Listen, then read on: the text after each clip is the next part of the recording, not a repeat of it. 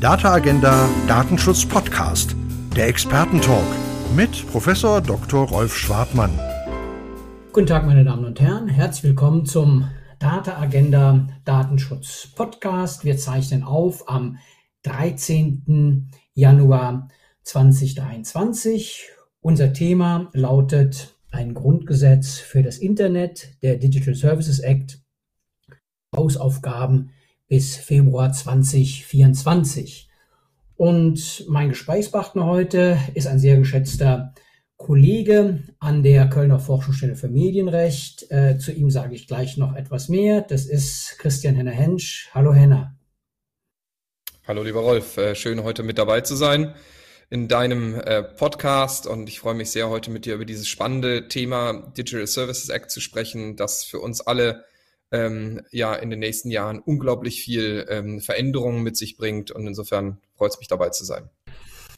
Ja, freut mich auch sehr, dass du dir die Zeit nimmst. Ähm, vielleicht ganz kurz ein paar Worte zu Henner Hensch noch. Er ist ähm, an der Kölner Forschungsstelle für Medienrecht ähm, Professor er ist äh, zuständig dafür das Urheberrecht, für das Recht der Plattformregulierung und so genau kann man das ja gar nicht differenzieren. Also auf jeden Fall grob Urheber- und Medienrecht, das macht er. Und ähm, er ist in einem zweiten äh, Beruf noch Leiter Recht und Regulierung beim Game-Verband. Das ist ein Verband, in dem Spieleunternehmen, Game-Unternehmen äh, zusammengeschlossen sind. Und in dieser Eigenschaft, muss man sagen, ist er ein sehr, sehr genauer Beobachter äh, des Digital Services Act, dieses äh, neuen Rechts für Plattformen. Und deswegen freue ich mich sehr, dass wir diesen kleinen Blick über den Tellerrand des Datenschutzrechts heute mal ähm, wagen. Der ist mir wichtig, weil das wirklich ein ja, sehr, sehr übergreifendes, spannendes Thema für Europa ist. Also Steigen wir direkt ein. Am 16. November 2022 ist der Digital Services Act, kurz DSA oder Deutsch ähm, Digitale Dienstegesetz in Kraft getreten. Und ähm, der wird mit der DSGVO verglichen, zumindest mal für seinen Bereich äh, des, äh, ja, äh, der Plattformregulierung, Wohlverhaltenspflichten und ähnliches. Ähm, Regeln für äh, Intermediäre im Bereich Hate Speech und Fake News hm, ja, Grundgesetz fürs Internet ist ja ein Riesenbegriff. Ähm, vielleicht ein für Antenna für die Hörerinnen und Hörer. Worum geht's? Ja, ich glaube, es ist nicht ein zu großer Begriff. Ähm, äh, tatsächlich haben wir hier den, ja, wenn man so will, die Vollendung des digitalen Binnenmarktes. Die Europäische Kommission hat ja immer wieder angekündigt, wir wollen den Binnenmarkt, den wir für ähm, körperliche Güter weitgehend in der Zwischenzeit erreicht haben, auch für digitale äh, Dienste erreichen. Und äh, hier machen sie ernst. Ähm, wir, wir kennen den, die Datenschutzgrundverordnung jetzt seit einigen Jahren. Das war der erste größere Rechtsakt, der in Form einer Verordnung für eine Vollharmonisierung gesorgt hat. Und zwar so, so ist es ja bei Verordnungen, dass eben äh, nationale Regelungen daneben keinen Bestand mehr haben. Das heißt, man darf noch nicht einmal den Wortlaut des Gesetzes im nationalen Recht wiedergeben, sondern es gilt ausschließlich die Verordnung. Und eines solchen Instruments bedient sich hier die, die Europäische Union und hat jetzt eben eine Verordnung geschaffen für digitale Dienste. Digitale Dienste kennen wir bisher als Telemedien. Das ist äh, viel weitergehend. Digitale Dienste bezieht sich eben für alle, sagen wir mal, Angebote im Internet. Und dann mit besonderen Regelungen noch für Access Provider, also die, die den Internetzugang äh, vermitteln, die ähm, ähm, Vermittlungsdienste. Aber darüber hinaus, und das ist der absolute Schwerpunkt dieser Verordnung, äh, geht es um die Plattformen, also um die Hosting ähm, äh, Provider, äh, die eben fremde Inhalte, also fremde Inhalte speichern und damit anderen zugänglich machen. Das sind Social Media Dienste. Das sind aber genauso gut auch ähm, ähm, äh, die äh, Dienste wie zum Beispiel die, die ähm, äh, Office-Produkte, wo wir dann eben auch Daten in der Zwischenzeit in der Cloud haben.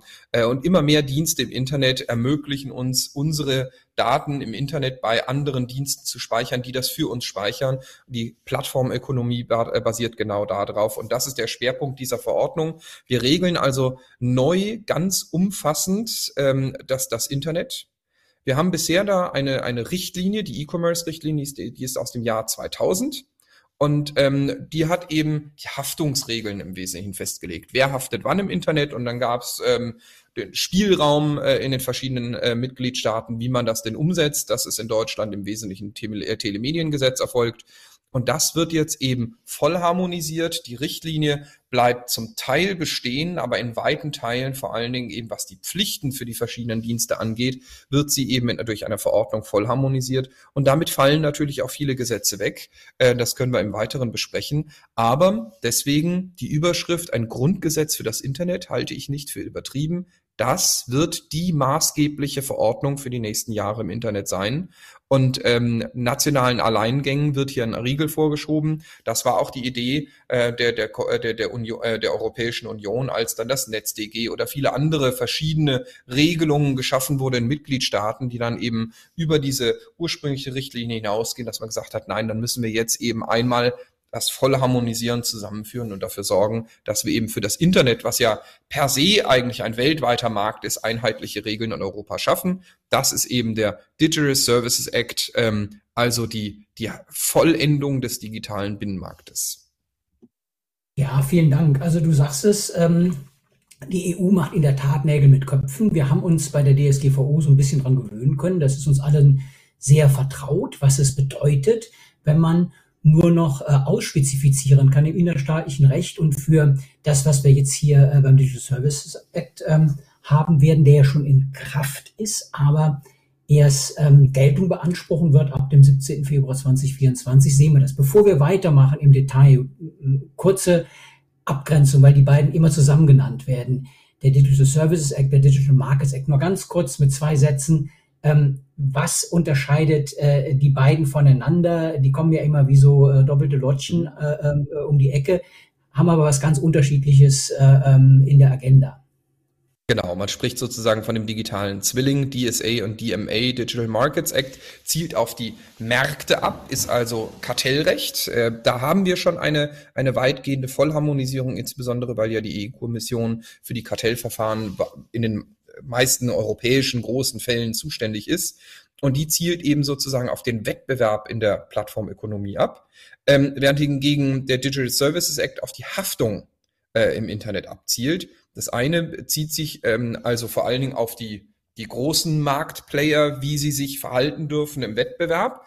Aber weil wir es in der Plattformökonomie bei der Haftung eben auch viel mit diesen großen Plattformen zu tun haben, haben wir hier Wohlverhaltenspflichten. Und das muss natürlich ineinander greifen. Auf der einen Seite die kartellrechtlichen Vorgaben, um den Wettbewerb zu erhalten. Welche Vorgaben muss eine Plattform, äh, müssen solche großen, very large Online-Plattforms, ist der Begriff, Begriff Flops, was müssen die eben einhalten und was haben wir dann für Wohlverhaltenspflichten, damit sie nicht haften im, im Digital Services Act. Aber das eine zielt auf den Wettbewerb und das andere auf die Verantwortung ab. Vielen Dank für die Gegenüberstellung, Abgrenzung. Ja, dann, dann schauen wir uns aber jetzt heute nur den, den DSA an. Wie gesagt, er gilt ab dem 17. Februar 2024. Ja, Hausaufgaben für Staat und Unternehmen. Du hast es angesprochen, für den Gesetzgeber in den Mitgliedstaaten und für die Unternehmen. Ähm, das Netzwerkdurchsetzungsgesetz. Ähm, eine Besonderheit für Deutschland. Manche fanden es furchtbar, andere sind stolz drauf.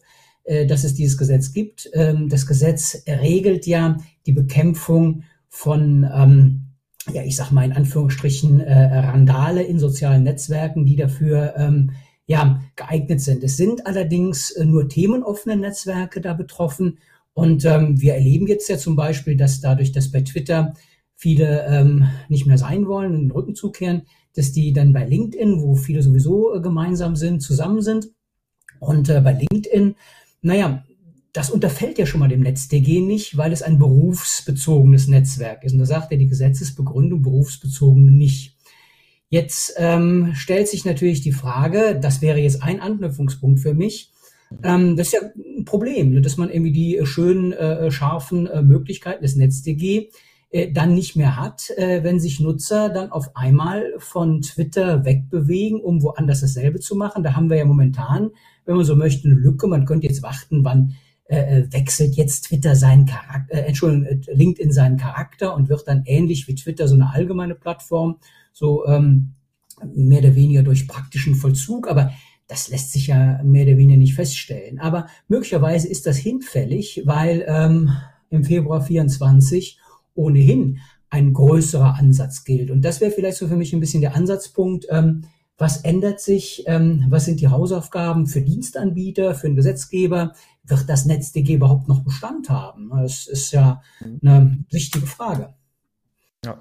Ähm, sehr richtig. Also das NetzDG ist mit einer der Gründe, warum wir die, den Digital Service Act haben, weil das eine nationale Insellösung war. Das ist ja letztendlich der, das NetzDG ist ja nichts anderes als eine, eine, eine ähm, ja, nähere Regelungen ähm, der, der, der, Haft, der Haftungspflichten aus der alten Richtlinie, der E-Commerce-Richtlinie, wie schnell ein illegaler Inhalt zu entfernen ist. Ne? Das unverzüglich wurde eben hier mit innerhalb von 24 Stunden oder sieben Tagen einfach nur aus, ähm, ausdifferenziert. Ähm, aber ansonsten baute das auf der Richtlinie eigentlich auf, das NetzDG. Und jetzt haben wir speziellere Regeln, die das natürlich ersetzen werden. Ich würde nur gerne hier abschichten. Das eine sind die Hausaufgaben für die Politik und das andere sind die Hausaufgaben für die Unternehmen. Denn bevor die Unternehmen jetzt all das umsetzen können, müssen sie auch wissen, was sie denn eigentlich tun müssen. Wir haben auf der einen Seite die Verordnung, die ist natürlich dann auch direkt ähm, äh, direkt anwendbar und diese Pflichten sind dann auch zu erfüllen. Aber wir haben hier tatsächlich noch so ein paar Dinge, die auf europäischer Ebene offen sind. Das ist eben dann äh, eine Verfahrensordnung, eine Gebührenordnung, wo natürlich der Grundsatz Polluter Pays äh, gilt. Also das heißt, die Plattformen werden zahlen müssen. Und auch ein Durchführungsrechtsakt. Das heißt, wir sind auf europäischer Ebene noch nicht ganz fertig. Da geht es noch um die Ausführung und wie wird das eigentlich dann durch, durchgesetzt. Aber auf nationaler Ebene haben wir eine viel, viel größere Baustelle noch. Du hast gerade das NetzDG angesprochen. Viele sagen, das hört man eben auch aus, aus politischen Kreisen, dass das NetzDG letztendlich aufgehoben werden wird. Das gleiche gilt wohl für das Telemediengesetz. Das Telemediengesetz setzt bisher die E-Commerce-Richtlinie aus dem Jahr 2000 um. Naja, und wenn die zu weiten Teilen wegfällt, dann wird man natürlich hier auch nicht mehr äh, viel im Telemediengesetz vorfinden. Da bleiben natürlich immer Dinge übrig, aber das führt wohl dazu, dass das Wirtschaftsministerium, äh, nein, das Digitalisierungsministerium, Entschuldigung, das ist tatsächlich äh, in Alleinzuständigkeit der Digitalisierungsabteilung ähm, und eben auch des Digitalisierungsausschusses im Bundestag. Ähm, und, und äh, dass man hier an einem neuen Gesetz arbeitet, einem digitale Dienstegesetz. Da müssen wir also in der Begrifflichkeit aufpassen zwischen dem DSA, der Digital Services Act, dem europäischen Namen übersetzt heißt das natürlich auch digitale Dienstegesetz und dem nationalen, ja, nicht Umsetzungs, sondern Durchführungsgesetz, ähm, dem äh, digitale Dienstegesetz. Wir erwarten eigentlich jetzt im ersten Quartal einen, einen ersten Entwurf vielleicht und möglicherweise auch eine Anhörung äh, durch das Digitalministerium, damit dann wahrscheinlich im Sommer ähm, dieses, äh, dieses äh, digitale Dienstegesetz dann eben auch im, im Bundestag debattiert und möglicherweise im Herbst verabschiedet werden kann. Denn bis Februar 2024 haben wir Zeit. Dann ähm, ist, ist der Digital Services Act nicht nur in Kraft, sondern wird eben auch angewendet. Bis dahin muss der Gesetzgeber all diese Hausaufgaben erfüllen. Das heißt, in diesem digitale Dienstegesetz muss er dann eben die Reste des NetzDG auffangen, die Reste des TMG. Aber darüber hinaus darf er natürlich nichts festschreiben, der deutsche Gesetzgeber, was nicht schon im, im Digital Services Act, also auf europäischer Ebene in der Verordnung festgelegt ist. Das heißt, wir haben vielleicht noch die Möglichkeit, eine Begrifflichkeit, was digitale Dienste sind, auf deutscher Ebene nochmal festzulegen, aber im Inhalt schon muss auf die Verordnung verwiesen werden. Ähm, und das hat einige Implikationen äh, für weitere Gesetze in Deutschland mit sich. Denn wir haben zum Beispiel auf Länderebene den Medienstaatsvertrag und den Jugendmedienschutzstaatsvertrag. Die richten sich einerseits natürlich auf Rundfunk und der Rundfunk wird auf europäischer Ebene durch die AVMD, die Audiovisuelle Mediendienste Richtlinie reguliert, die weiterhin Bestand haben wird. Das heißt, für den Rundfunk gibt es eigentlich keine Änderungen. Aber in Deutschland haben wir darüber hinaus den Medienstaatsvertrag, der noch Anwendung findet auf Telemedien. Und hier verweisen die Länder in ihren Staatsverträgen auf das Telemediengesetz. Wenn das aber wegfällt, dann fehlt es natürlich der, ja, einer Definition, vor was eigentlich die Länder zuständig sind. Also hier braucht es zumindest einer kurzen Anpassung oder vielleicht auch einer Neudefinition von Telemedien, damit die Länder ähm, dann eben ja den Medienstaatsvertrag und die, den, den, den ähm, Jugendmedienstaatsvertrag weiterhin auf solche Dienste, Plattformen anwenden können. Denn wenn es keine Telemedien im Telemediengesetz mehr gibt und keine Verweisnormen, wir bewegen uns im öffentlichen Recht, dann haben wir für die, für die durchführenden Landesmedienanstalten auch keine Ermächtigungsgrundlage, um tätig zu werden. Das heißt, die Länder müssen hier sehr schnell arbeiten. Jetzt äh, muss so ein ähm, Medienstaatsvertrag in der Regel ja nicht nur von der Rundfunkkommission beschlossen werden, sondern auch von allen Ländern in den Landesparlamenten beschlossen und ratifiziert werden. Und da wir im Herbst Wahlen zumindest in Hessen und in Bayern haben, äh, was auch durchaus zu längeren äh, Koalitionsverhandlungen führen kann, ist der Zeitraum bis zum Inkraft, äh, zur Durchführung des ähm, äh, digitale Dienstegesetzes im Februar 2024 sehr knapp. Ja? Also hier sehe ich vor allen Dingen die große Hausaufgabe für die Länder, hier die beiden, äh, den, den Medienstaatsvertrag und den Jugendmedienstaatsvertrag zumindest anzupassen, damit die weiter Geltung haben können. Ja, die Plattformen sind eben tatsächlich zukünftig ausschließlich in der, Zuständ, äh, in der Zuständigkeit der, der, der Europäischen Union äh, sodass dann zum Beispiel auch viele Elemente, die jetzt im Medienstaatsvertrag eingeführt worden sind, Videosharing-Plattforms zum Beispiel, dann auch keinen Bestand mehr haben können. Ähm, das Gleiche gilt dann auch für die neue Jugendschutzreform äh, aus dem Jahr 2021. Ähm, als eine neue Regelung im 24a Vorsorgemaßnahmen für Plattformen eingeführt worden ist. Ähm, da wird man sicherlich im Familienministerium überlegen, ob man das in irgendeiner Form ähm, äh, retten kann, damit die Bundes, äh, die neu, äh, neu gebildete Bundeszentrale für äh, Kinder- und Jugendmedienschutz eben weiterhin in diesem Bereich tätig werden kann. Aber auch hier braucht es Änderungen. Das heißt, es löst eine ganze Menge Änderungsbedarf auf, auf, auf nationaler Ebene aus. Nicht nur, dass das NetzDG und das Telemediengesetz abgeschafft werden, sondern es bedarf auch noch Anpassungen im Jugendschutzgesetz, im Medienstaatsvertrag und im Jugendmedienschutzstaatsvertrag. Das wären die Hausaufgaben, die auf jeden Fall anstehen. Darüber hinaus haben wir natürlich Begrifflichkeiten auch im Telekommunikationsgesetz und in vielen anderen Gesetzen, die sich mit Telemedien beschäftigen. Von dem Begriff der Telemedien werden wir uns aber jedenfalls ent, ähm, ent, entfernen müssen und künftig nur noch über digitale Dienste sprechen. Ja? Also hier haben wir eine große Hausaufgabe für Bund und Länder, die da eben relativ kurzfristig bis Februar nächsten Jahres tätig werden müssen und dann sich auch noch darüber einigen müssen, wer das Ganze denn in Deutschland durchführen soll. Der Digital Services Coordinator, da gibt es ein Gutachten von Professor Kühling. Ähm, zu der Frage, ob denn die, ähm, die Bundesnetzagentur staatsfern genug sein kann, um diese Aufgaben zu übernehmen. Da wird man sich sicherlich einigen, aber auch hier ist dann in der Durchführung, da müssen ja dann entsprechend auch die Jobs geschaffen werden und, und, und, noch eine ganze Menge Hausaufgaben zu tun für Bund und Länder. Ja, also vielen Dank für den Riesenüberblick auch über das Pflichtenheft. Also vielleicht nochmal äh, zwei Punkte. Zum einen wir kennen das ja von der, ja, wenn wir sagen, äh, Implementierung, nennen das mal vielleicht ein bisschen untechnisch so, der DSGVO durch das Bundesdatenschutzgesetz. So ein bisschen ist das ja so. Das ist ja ein Riesenaufwand gewesen. Sogenanntes Omnibusgesetz wurde geschaffen und da musste dann in diesem Omnibusgesetz alles geregelt werden, was in der ähm, Normenwelt äh, äh, im Mitgliedstaat Bundesrepublik Deutschland geändert werden musste, um an die DSGVO angepasst zu werden, wobei angepasst natürlich wirklich heißt, ähm, ja, nicht geregelt, sondern ausdifferenziert werden innerhalb der Öffnungsklausel. Und so ist das ja beim DSA auch. Und da muss man halt genau schauen, so verstehe ich dich, äh, was bleibt übrig und was ist zu tun. Jetzt hast du angesprochen, ähm, die Aufgabe äh, der Länder ist es ja zumindest mal in der Implementierung äh, Stand jetzt. Das heißt, die haben sehr, sehr viel zu tun. Du hast den Zeitplan aufgemacht, mhm. zweimal Wahlen.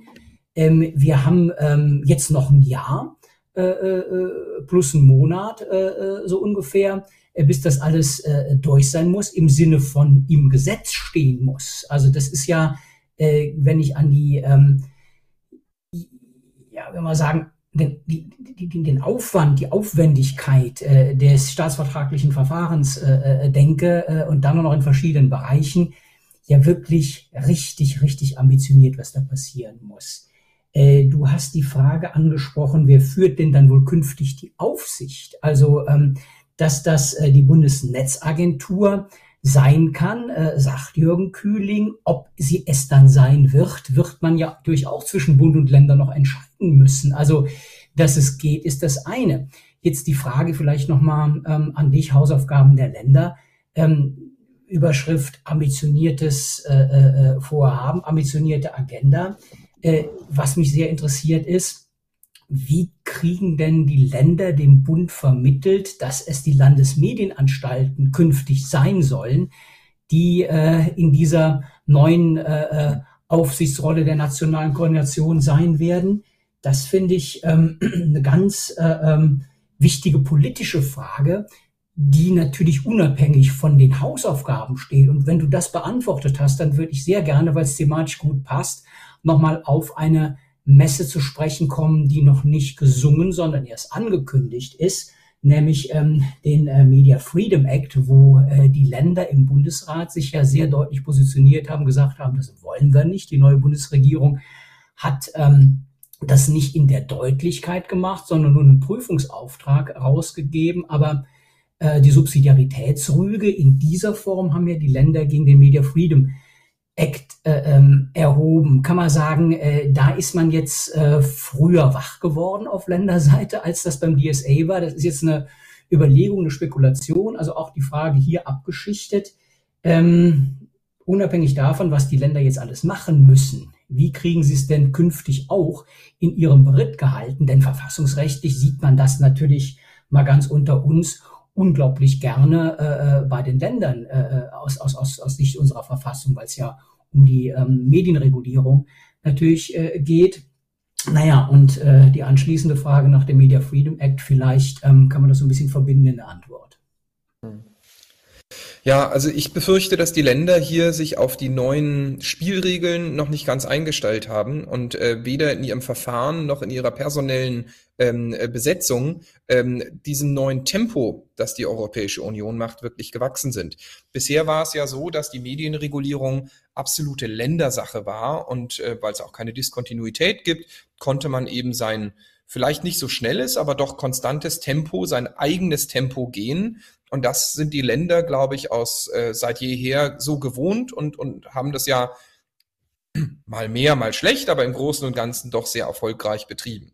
Jetzt haben wir aber einen neuen Player auf der Bühne und das ist die Europäische Union, die eben, wie ich schon sagte, mit dem digitalen Binnenmarkt ernst macht und versucht eben auch über den Binnenmarkt in die Medienregulierung einzusteigen. Es ist ja nicht nur der Digital Services Act, es ist noch nicht einmal der äh, European Media Freedom Act. Wir haben daneben auch noch äh, CSAM, also Child Sexual Abuse Mechanism, äh, verschiedene Bereiche, wo die Europäische Union jetzt in diesem Bereich ganz klar in die Medienregulierung eingreift.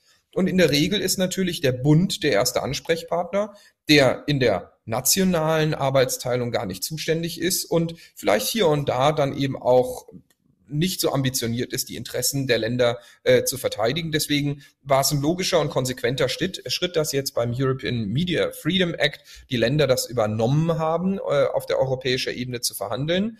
Ähm, das finde ich einen interessanten Ansatz und ähm, wird in dem Fall wahrscheinlich auch durchaus helfen. Es gibt ja auch andere Länder wie Dänemark, die hier mitgehen. Ähm, nichtsdestotrotz beim DSA sind wir einen Schritt weiter. Ja, European Media Freedom Act ist ein Zukunftsprojekt, aber beim Digital Services Act haben wir eine Verordnung, die bereits in Kraft ist und da müssen die Länder jetzt mit aller Macht hinterher.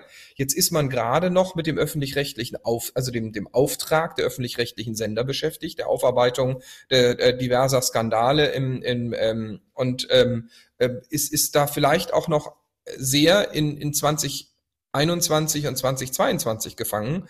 Und ich befürchte, dass zumindest auch Personalwechsel in diversen Staatskanzleien äh, dazu führen, dass man eben dieses Thema DSA, seine Tragweite, seine Auswirkungen in dieser Form noch nicht ähm, überblickt hat. Jedenfalls, wenn man das selbstgewählte Verfahren, dass man einen Entwurf macht, dann eben eine Anhörung, dass dann eben die starren Termine der Rundfunkkommission im Juni und im Dezember eingehalten werden müssen. Ich befürchte, dass es da bis Februar sehr zeitlich sehr eng wird.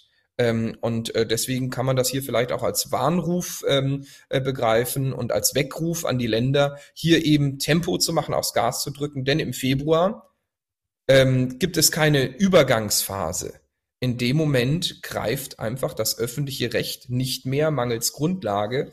Und dann haben wir in vielen Bereichen, ähm, wo, wo die Länder ja gerade tätig sind, nehmen wir die Bereiche ähm, äh, Pornografie, X-Hamster, wo man Seitensperren äh, mühsam durchgefochten hat. Und das sind natürlich Plattformen, gegen die man vorgegangen ist, Telemedien, ähm, wo man aus dem Jugendmedienschutzstaatsvertrag vorgegangen ist, um diese Seiten zu sperren. Ähm, da gibt's ähm, immer wieder Auseinandersetzungen. In dem Moment fällt die Ermächtigungsgrundlage weg und damit natürlich auch die Sperrverfügung und jahrelange Arbeit ist damit eigentlich dann zunichte gemacht. Das heißt, so eine Lücke, die darf sich eigentlich, äh, dürfen sich die Länder hier nicht erlauben, äh, gerade um die Kinder und Jugendlichen hier auch effektiv schützen zu können. Und das Gleiche gilt natürlich für die, für die Medienvielfalt, die wir im Medienstaatsvertrag schützen wollen. Also hier ist wirklich Eile geboten und ähm, da müssen die Länder wirklich in den nächsten ein, zwei Monaten mit einem ersten Entwurf um die Ecke kommen. Das kann auch eine schnelle Lösung sein. Ne? Da, da, da findet man bestimmt vielleicht auch eine Übergangsgeschichte. Aber was ich jetzt noch gar nicht genannt habe,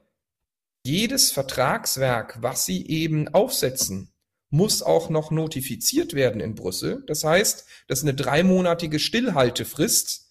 Und dann könnte es sein, dass die Europäische Kommission Änderungswünsche hat. Bei den letzten äh, Vertragswerken, dem Jugendmedienschutzstaatsvertrag und dem Medienstaatsvertrag, gab es erhebliches Rügepotenzial der Kommission. Und die haben jedes Mal mit einem zugekniffenen Auge es noch durchgewunken, letztendlich mit dem Verweis darauf, naja, bald kommt ja der DSA, dann sind wir zuständig. Und dann, naja, herrscht natürlich ein anderer Wind. Das heißt, wir haben hier noch nicht eingepreist, dass wir drei Monate abziehen müssen, plus dass es eventuell noch Änderungswünsche aus Brüssel gibt. Und deswegen halte ich in der Zwischenzeit eine zeitlich rechtzeitige Durchführung auf Länderebene ähm, schon fast nicht mehr für möglich. Ja, achte Worte, ne? Mit der Konsequenz, also das, das hört sich ja plausibel an, was du sagst, wenn man den Zeitplan einfach mal auf der Perlenkette ähm, äh, sich anschaut und ähm, ja, die Bedachtnahmen der Spieler, die ja nicht für sich allein entscheiden können und am Ende des Tages natürlich auch voneinander abhängen. Also an der Stelle, äh, glaube ich, äh, ist ein Warnruf äh, sehr angebracht, äh, sehr deutlich zu formulieren, mit der Konsequenz, dass wir ja wirklich, äh, wenn das nicht passiert, ein Vollzugsdefizit haben. Wir können in diesen wirklich wichtigen, auch für die äh, Gesellschaft, für die Demokratie wichtigen Bereichen des Jugendschutzes und, und, und, und vieles mehr, was du angesprochen hast, ja letztlich nicht mehr vollziehen. Die Landesmedienanstalten können nicht mehr vollziehen. Wir hatten das Problem im Kleinen äh, beim TTDSG, wo dann auf einmal auch die äh, Normenkette abbrach äh, mit dem TTDSG mit Blick auf die äh, äh, Neuverteilung der Datenschutzaufsicht äh, über die Telemedien. Und ähm, an der Stelle werden wir das im Bereich der Medienregulierung, wenn ich mir das jetzt hier so vor Augen führe, äh, als sehr, sehr deutliches Problem erleben, was natürlich auch erheblichen politischen Druck erzeugt für meine Begriffe, wenn das mal ähm, an der Stelle man so offen diskutiert, wie wir das hier tun. Mhm. Also vielleicht noch, vielleicht noch ein kurzer Nachsatz dazu. Das eine ist ja auch tatsächlich die gesetzliche Grundlage, sprich der Jugendmedienschutzstaatsvertrag oder der Medienstaatsvertrag. Ähm, aber dann brauchen wir natürlich für die Durchführung durch die Landesmedienanstalten auch die entsprechende Grundlage noch in den jeweiligen Gesetzen, in den Ländern für die jeweiligen Landesmedienanstalten. Da haben wir erst vor wenigen Jahren erlebt, dass zum Beispiel in Niedersachsen dann überhaupt die Zuständigkeit für Telemedien eingeräumt wurde. Und das müsste jetzt auch in allen Ländern noch mal passieren. Das heißt, wir haben ganz viele nachgelagerte Herausforderungen, die eben auch noch ähm, äh, adressiert werden müssen. Ja, vielen Dank für die Präzision. Also genau das meinte ich. Ne? Also dass eben mhm. auf der ähm, äh, äh Kette äh, viel, viel zu tun ist und wohlgemerkt alles äh, äh bis zum äh, ähm, 17. Februar 2024, denn dann will das Recht ja weiter vollzogen werden und der Schutz weiter gewährt werden. Ne? Ja, okay, also verlassen wir das äh, politische Terrain und wenden uns mal ähm, dem DSA im Konkreten zu. Also jetzt mal die Pflichten äh, der Social Media Plattform. Ähm, wir kennen das NetzDG, wir kennen die aus meiner Sicht sehr gelungene Rechtsprechung des Bundesgerichtshofs ähm, zum ähm, Nutzungsrecht sozialer Netzwerke des Dritten Zivilsenats. Ähm, jetzt äh, äh, wird äh, darüber gestellt, äh, äh der, ähm, der DSA, was hat es ähm, mit den Pflichten für Social-Media-Plattformen auf sich? Genau, also hier haben wir einen, einen, Ansatz, den kennen wir in der Zwischenzeit aus mehreren ähm, Rechtsakten der Europäischen Union, dass man eben das Zwiebelprinzip anwendet. Das heißt, wir haben einige Pflichten, die treffen alle. Ähm, dann haben wir weitere Pflichten, die treffen einen größeren Kreis Dann eben einen dritten Abschnitt, der trifft einen noch größeren und dann noch weitere Zwiebelschalen außenrum für die, die, die maximale Regulierung sozusagen. Also ähm, fängt im kleinen Kern an. Wir haben den ersten Abschnitt, da stehen Regeln für alle Vermittlungsdienste drin. Vermittlungsdienste sind Access Provider, also die den Zugang vermitteln, Caching-Dienste, ähm, Hosting-Dienste, also wenn eben fremde Informationen gespeichert werden. Also einen, einen Grundpflichtenkatalog haben wir im ersten Abschnitt, das sind die Artikel 11 bis 15. Da geht es insbesondere um Pflichten, ähm, dass es eine Kontaktstelle braucht. Das kennen wir aus dem NetzDG zum Beispiel, kennen wir in der Zwischenzeit auch aus anderen Gesetzen. Äh, den gesetzlichen Vertreter, dass es allgemeine Geschäftsbedingungen darf, äh, bedarf und Transparenzberichtspflichten. Wichtig ist in allen diesen Pflichten, man möchte den, den mündigen Verbraucher, die mündige Verbraucherin aufklären und dafür eben möglichst viel Transparenz schaffen. Ja? Und damit das dann eben leicht kontrolliert werden kann, hat man diese Pflichten und dann gibt's eben einen, ähm, eine Aufsicht, ähm, in dem Fall den Digital Services ähm, Coordinator, äh, das dann die Bundesnetzagentur vermutlich ist, die das dann eben abfragen wird. Äh, gibt's einen gesetzlichen Vertreter, gibt's AGBs, gibt's eine Transparenz, also äh, gibt's eine entsprechende Transparenz. Das lässt sich ja dann sehr schnell auf einer Website ähnlich äh, wie wir das mit den Impressumspflichten kennen, abrufen. Also hier haben wir neue Pflichten, die quasi zum, äh, über das, äh, zum Impressum zusätzlich dazukommen für alle Dienste. Ja, also nicht nur Plattformen, sondern eben auch für alle anderen Dienste im Internet, äh, was wir quasi bisher Telemedien genannt haben. Und dann haben wir einen zweiten Abschnitt, der wird dann spezieller, der richtet sich nur an Hosting-Dienste, also all die Dienste, die fremde Informationen speichern. Das sind natürlich Social Media, das kann aber auch eine Nachrichtenseite mit einem Chat äh, mit, oder mit einer, mit einer Kommentierfunktion drunter sein. Ähm, das, das kann eben auch ein ähm, Hosting-Dienst sein, äh, in dem Urlaubsfotos gespeichert werden ähm, oder, oder, oder eben entsprechend eine Anwendung wie, wie die, die Microsoft Office-Funktionen. All das sind Hosting-Dienste. Ähm, und da gibt es jetzt Pflichten, die jetzt eben wie zum Beispiel Melde- und Abhilfeverfahren ähm, dass, es, ähm, dass es eine schnelle Möglichkeit des Verbrauchers gibt, eben ähm, eine Notice abzugeben. Wir kennen das bisher aus dem äh, Telemediengesetz mit äh, der Haftung bei Hosting-Providern Notice and Takedown. Es gibt einen Hinweis eines Verbrauchers, ab dann ist der, die Plattform in der Pflicht. Und hier gibt es dann eben die Pflicht, dass es eine solche Melde, äh, äh, einen, Button wahrscheinlich geben wird, mit dem man dann eben sagen kann, hier ist was illegal. Ähm, und dass es dann eben auch ähm, insbesondere Pflichten gibt, bei Verdacht auf Straftaten eben eine Meldung zu machen. Das kennen wir zum Beispiel auch aus dem NetzDG, dass dann, wenn, wenn eine Katalogstraftat im, im Raum steht, dass man dann eben dem Bundeskriminalamt oder einer anderen Stelle das dann eben melden muss. Hier haben wir also viele Regelungen aus dem NetzDG schon integriert in, in den Digital Services Act. Und dann haben wir zusätzliche Regeln für Online-Plattformen in einem dritten Abschnitt. Und zwar immer dann, wenn es nicht nur um Speichern von fremden Informationen geht, sondern auch das öffentliche Verbreiten von Nutzerinformationen in dessen Auftrag. Und wenn das die Hauptfunktion ist, ja. Also hier haben wir eben tatsächlich die Plattformen, Sharing-Plattformen, ähm, da fallen natürlich alle Social-Media-Plattformen drunter, aber auch kleine Plattformen, wo dann eben äh, äh, fremde Informationen nicht nur gespeichert, sondern auch öffentlich verbreitet werden. Also nicht drunter unter diese Pflicht fällt dann, ähm, fällt dann all, also, all die Hosting-Dienste,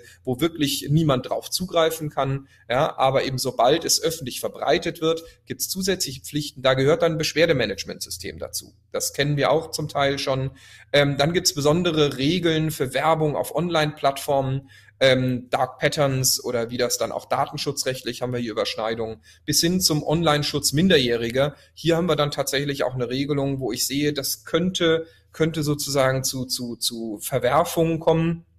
Hier gibt es Regelungen, dass gegenüber Minderjährigen keine adressierte Werbung mehr ähm, ähm, oder direkte Werbung mehr getargetet äh, mehr, mehr erfolgen darf. Jetzt haben wir hier natürlich dann eine Vollharmonisierung im koordinierten Bereich und damit haben wir natürlich abschließende Regelungen des, des DSA zum zum, zum Online-Schutz Minderjähriger, zur Werbung für Minderjährige. Und das steht natürlich im Konflikt mit dem 6 JMSTV, wo es auch um ähm, Werbung gegenüber Minderjährigen geht, keine direkten Kaufappelle ähm, oder eben zum Beispiel ungesunde Nahrungsmittel, all solche Dinge. Da bin ich gespannt, wie man das ineinander bringt, denn hier hat er deutlich das europäische Recht Vorrang und ist abschließend ähm, äh, harmonisierend. Ähm, also da, da sehe ich einen gewissen Konflikt. Ähm, den man vielleicht regeln kann, aber da müssen die Länder beim Jugendmedienstaatsvertrag schon nochmal ganz genau hinschauen.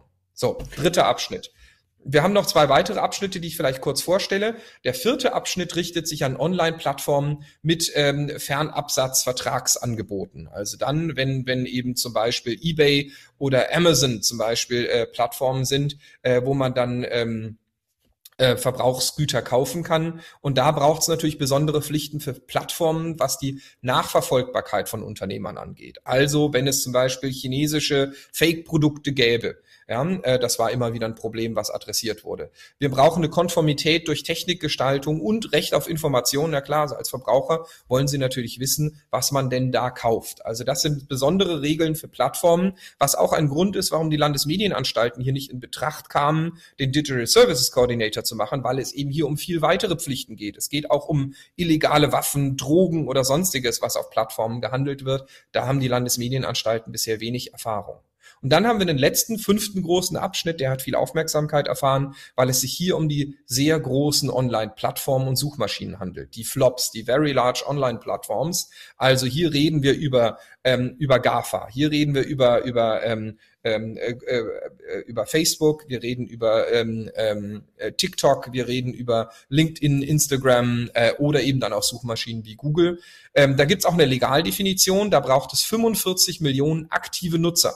Da kann man natürlich dann wieder streiten, wann haben wir aktive Nutzer, wann nicht. Deswegen braucht es auch die Durchführungsverordnung. Und ähm, die werden dann offiziell durch die Kommission auch benannt. Da läuft auch jetzt schon die Abfrage vorab. Ähm, wer, wer würde sich denn so qualifizieren, damit dann eben die Aufsicht das entsprechend auch überprüfen kann. Und die haben nochmal besondere Pflichten, was Risikobewertung, Risikominderung geht. Es braucht einen Krisenreaktionsmechanismus. Es braucht Empfehlungssysteme, eine besondere Compliance-Abteilung, Transparenzpflichten. Sprich all das, was Elon Musk gerade abgeschafft hat, das wird zukünftig Pflicht sein. Deswegen eingangs, Rolf, du hattest das angesprochen.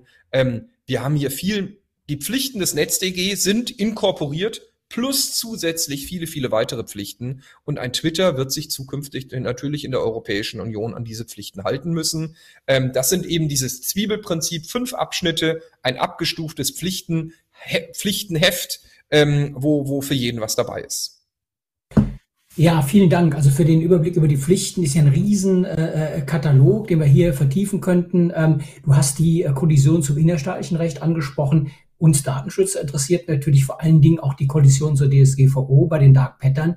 Gibt, Patterns gibt es ähm, für, die, für, die, für die Einwilligung, Spezifizierung der DSGVO, ähm, wo man sich natürlich auch fragt, also was gilt denn jetzt denn künftig? Also das äh, Spezialrecht der DSGVO oder ähm, das Recht des DSA, äh, wenn es um Dark Patterns geht. Ich würde rein dogmatisch und vor dem Hintergrund, äh, dass personenbezogene Daten und Datenschutzrecht der DSGVO nach der äh, Datenstrategie geregelt sein soll, natürlich mich äh, auf den Standpunkt berufen, das ist äh, gleich schon mal Makulatur, äh, was da abweichend geregelt wird im äh, Digital Services Act, weil ja die DSGVO vorgehen muss und soll. Aber ob das wirklich so bleibt, das weiß ich nicht. Wir haben da auch in anderen Bereichen in der KI-Verordnung, äh, habe ich äh, im letzten Podcast mit Kai Zenner drüber gesprochen. Ähm, ja, da gibt's auch ähm, bewusste Abweichungen äh, von den äh, äh, äh in, in den Datenakten untereinander mit dem äh, zugleich dem Hinweis, dass die DSGVO unberührt bleibt. Also das äh,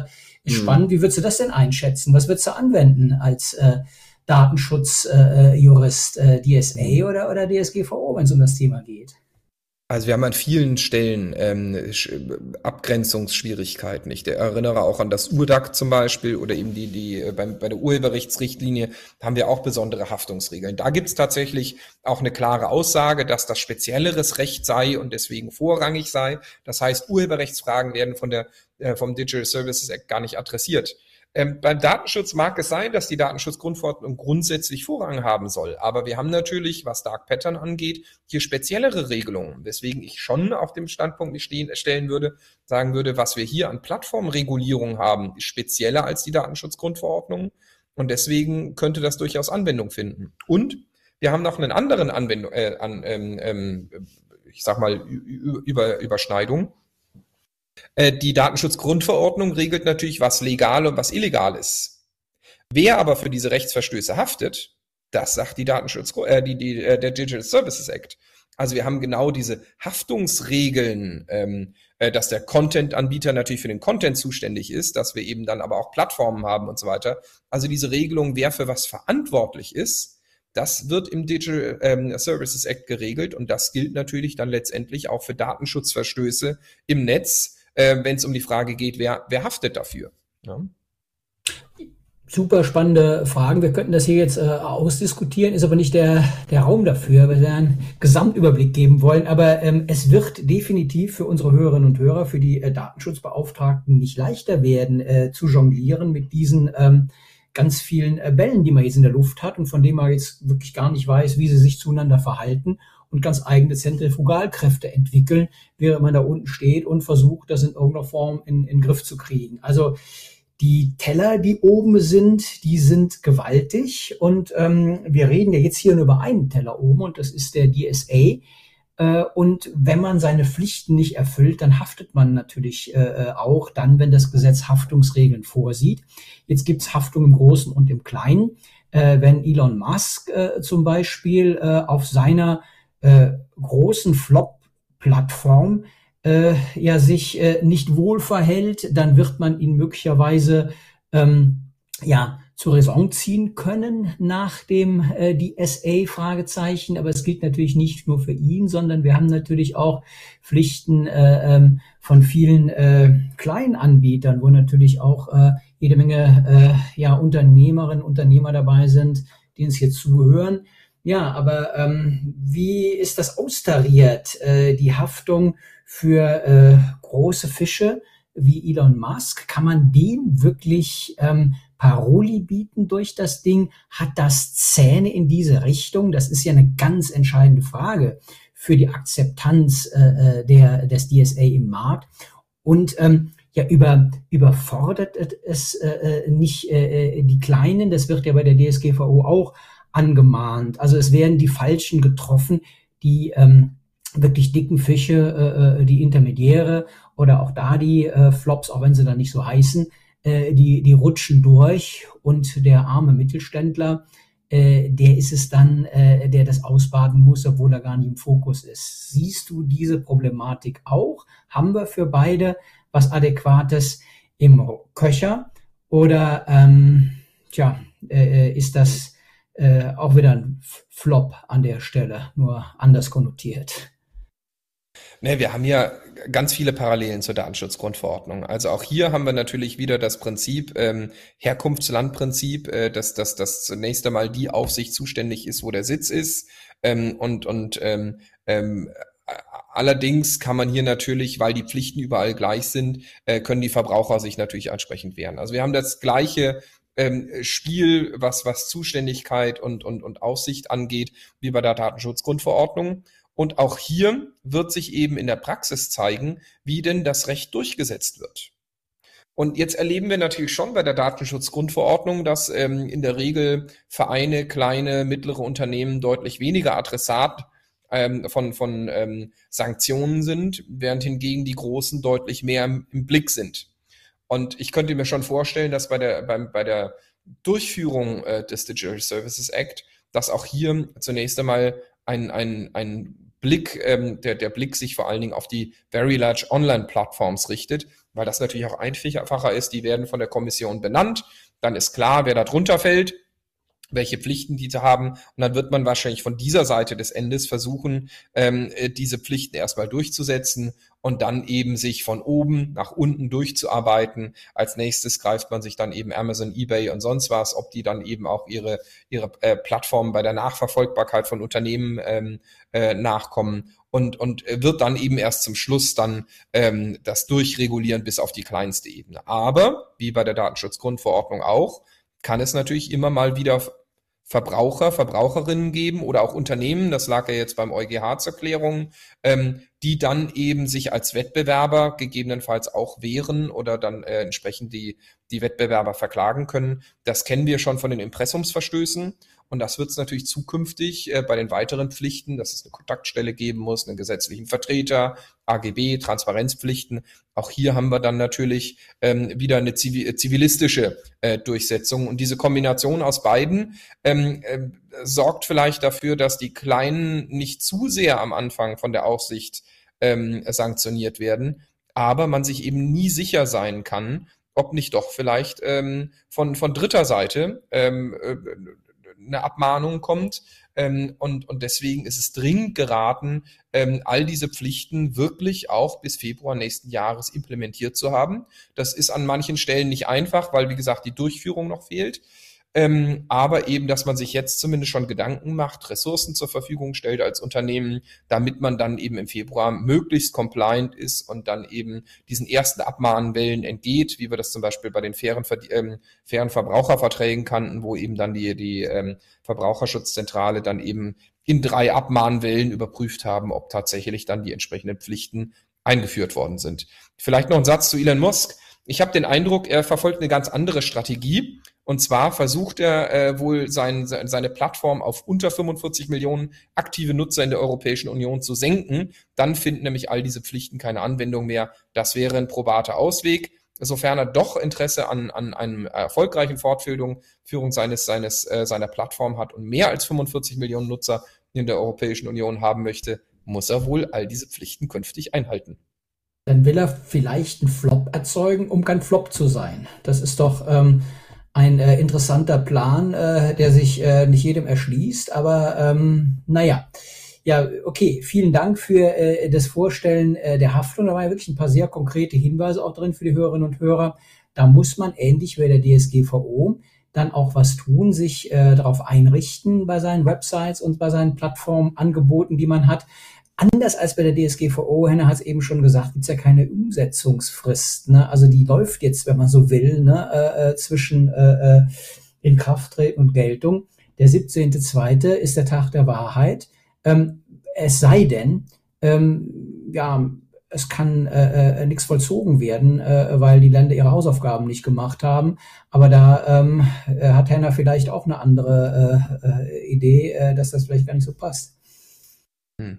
Also, dass der Digital Services Coordinator nicht von Anfang an durchregiert und direkt eben sagt, Bußgelder verhängt, ähm, davon wird ausgehend, äh, auszugehen sein. Also dass eben ähm, auch die ganzen Behörden, auch in Deutschland, die Bundesnetzagentur, die wird sich einrichten müssen, all solche Dinge. Das mag alles sein, aber das haben wir auch bei der Datenschutzgrundverordnung so erlebt. Aber eben es gibt die Abmahnungen von Wettbewerbern und äh, möglicherweise auch von Verbraucherschutzzentralen.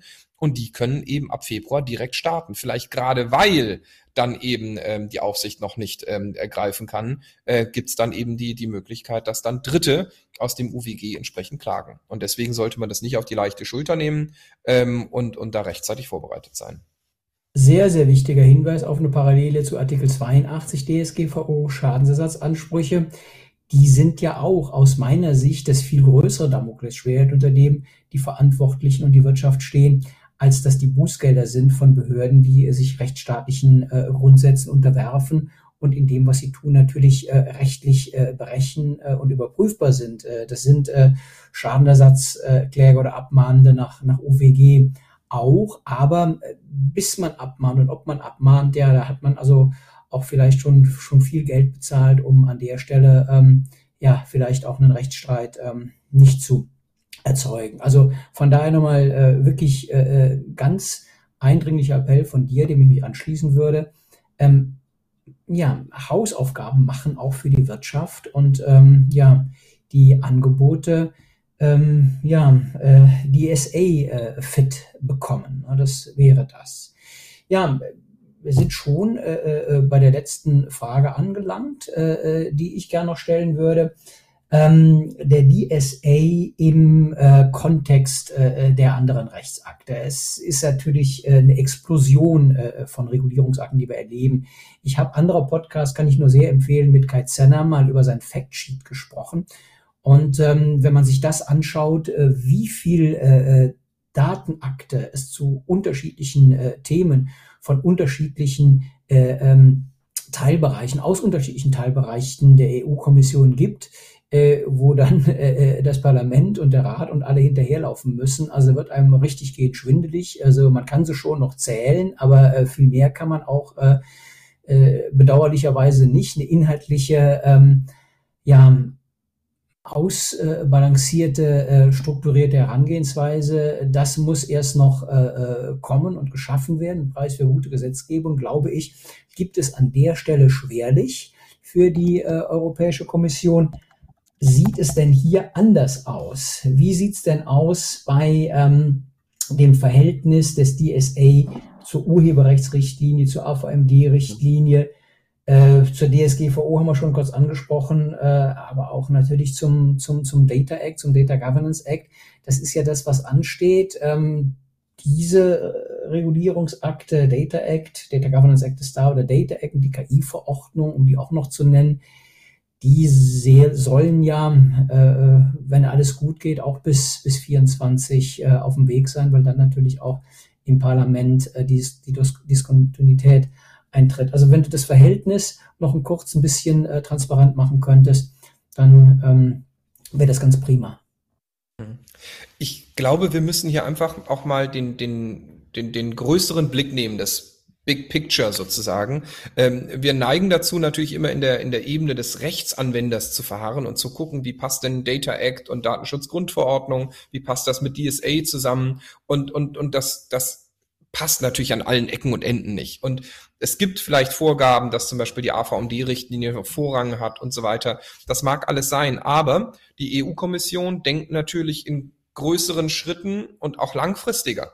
Ähm, wir müssen sehen, dass eben die Europäische Union in vielen Bereichen immer erstmal eine Richtlinie anstößt, die, die eben noch offen ist. Dann kommt irgendwann die vollharmonisierende Richtlinie und dann kommt eben die Verordnung. Und wir sind jetzt in, einem, in ein neues Stadium, in ein nächstes Level eingetreten, aus der, der Richtlinien-Ära in eine Verordnungsära.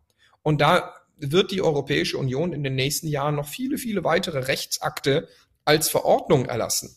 KI hast du angesprochen, Data Act, Data Governance Act. Ähm, also gerade im Datenschutz ist man da weit vorne und hat da schon sehr, sehr viel mit Verordnungen geregelt. Aber das Instrument der Verordnung ist in letzter Zeit das Mittel der ersten Wahl, um von diesem Level der, der Richtlinien eben auf ein Gesetzgebungslevel zu kommen und noch weiter zu harmonisieren. Und da denken die einfach darüber hinaus und sagen, jetzt versuchen wir doch erstmal so viel wie möglich voll zu harmonisieren durch Verordnungen.